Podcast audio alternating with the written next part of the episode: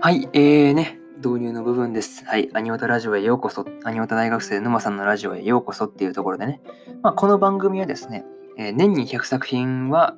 えー、アニメを見る男子大学生のね、沼さんがまあアニメに関する、まあ大体そのシーズンでやってるまあアニメの感想をただただ語っていくっていう番組になっております。はい。まあね、うん、楽しく聞いていっていただけるのがまあ一番なんで、はい。はい、えー、なんて言ったらいいんだろうね、難しいところなんですけど、はい。まあね、えー、番組のたあの説明欄のところにね、えー、ラジオの、まあ、メッセージやリクエストを募集する、まあ、Google フォーム、えー、作ってあるので、気軽にね、うん、何でも、自分はこのね、アニメの感想どうでしたとか、何でもね、えー、あとは何だろうな、うん、こんなタイトルとかはやらないのとか、まあ何でも、アニメに関することでも、以外、それ以外でも別に全然何でもいいので、えー、ね、気軽にメッセージでもリクエストでもいただけると、えー、ラジオで、はい、回答していこうと思ってるので、えー、気軽にね、てかまだ一度も来たことがないっていう、なかなか悲しい状態なので、えー、来てくれると嬉しいです。はい。えー、それじゃあね、え本編の方移っていこうと思います。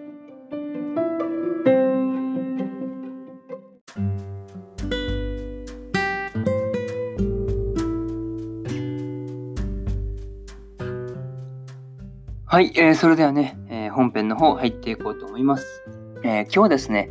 えー、デカダンスの第7話の感想をですね、え語っていこうと思いますので、え気軽にね、聞いていっていただけると嬉しいです。えそれではあらすじからなんですが、え夏目に会うためにデカダンスへとログインするカブラギ。しかしそこは激しい戦場となり、ついついにタンカーたちの居住区までガドルの侵入を許してしまう。というね、まあ、公式サイトからの引用になります。まあ、ここからですね、えー、順次感想の方になります。で、えー、一つ目がですね、まあ、ガドルの侵入っていうところでですね、えー、カブラギがその新しいアバターでログインした時には、もうすでにそのガドルがタンカーたちの居住区に侵入してくるタイミングでね、えー、まあ貴重なね、まあ人類、まあ絶滅危惧種的な扱いを受けている人類たちが、まあ次々と、えー、ガドルにね、殺されていってしまうというね、まあちょっと、えー、なんとも言えないような光景だったわけですが、まあ、カブラギもね、その新しいアバターで戦ってたんですが、まあ、ちょっと使いにくそうな、使いにくいっていう風なことをまあ言ってましたねっていうところで、まあ、ただね、その夏目とか紅とかのまあ奮闘でね、まあ、無事ガドルの進行は防ぎきれたっていう感じの様子でした。はい。まあ、とりあえずその点はまあ、撃退できて一件落着っていう感じでした。で、えー、2つ目の、えー、夏目の奔走っていうところで、まあ、外壁をね、壊れたと、その外壁を直すために、街中からその修理用キットと、まあ、人手を集めようとね、えー、夏目がその街中を駆けずり回るっていうことをしてたわけですが、まあ、フェイもね、その友達のフェイもその最初は協力するのを断ってましたが、なんだかんだ言って結局手伝ってくれたりしてたんでね。あとはその解体以降の人たちもな、なんかみんなそのいい人たちだったなと。最初はね、そのなんか、うわーなんか、なんていうんですか、その、頭硬そうなおじさま方だなとか、おじさまだなというふうなことをまあ思ったりはしたんですが、まあね、うん、手伝ってくれるあたり、やっぱりいい人たちだったな、だな、というふうなことを思いました。またね、まあ、カブラギがそのいなくても、まあ、夏目なりにまあ前を向いて進んでいっているっていうことが、まあ、わかるようなシーンだったかな、というふうなことを個人的には思いました。で、えー、3つ目がですね、えー、カブラギの決意というところでね、まあ、別赤でね、別アカウントで、まあね、夏目と会ったカブラギだったんですが、まあ、夏目からまあね、見た目も全然違うわけで、まあ最初はまあ不審者扱いされてましたね。はい。ただね、まあなんかパイプはカブラギだと気づいてるような夏きっぷりって言ったらいいんですかね。まあそんな感じでした。懐いてましたからね。まあその後のね、あとは夏目のその涙の描写だったりだとか、カブラギのその表情がね、の変化のその作画がですね、個人的になんかすごい凝ってるような気がしたんですが、なんか、うん、自分だけなのかなとかいうふうなことをちょっと思ったりはしました。はい。なんか個人的にはすごい凝ってるなと思いましたっていう話でした。まあね、うん、次回ついになんか冠城が本格的にその、えー、なんですか、動き出す感じなのかなと、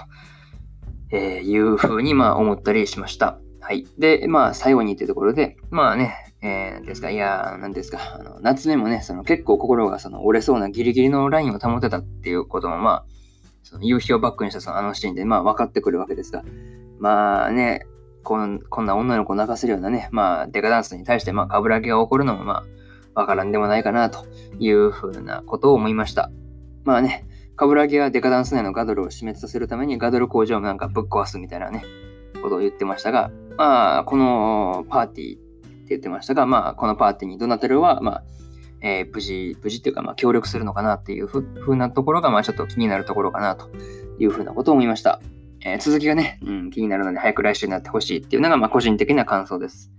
それじゃあ、今回ここまでにしようと思います。えー、次回のデカダンスの第8話の感想はですね、え、どうしましょうかね。うん、9月の2日あたりに、え、来週の水曜日かな、ぐらいに音声を撮って、え、アップしようと思ってますので、え聞きに来ていただけると嬉しいです。それでは今回はここまでということで、はい、締めのパートの方、移っていこうと思います。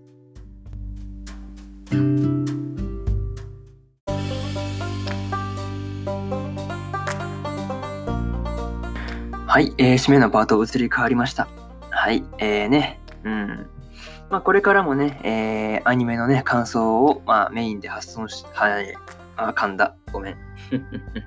噛んだ噛んだ。ごめんなさい。はい。えー、ね、まあ、これからもね、アニメの感想と、えー、まあ、発信していこうと思っておりますので、えー、ね、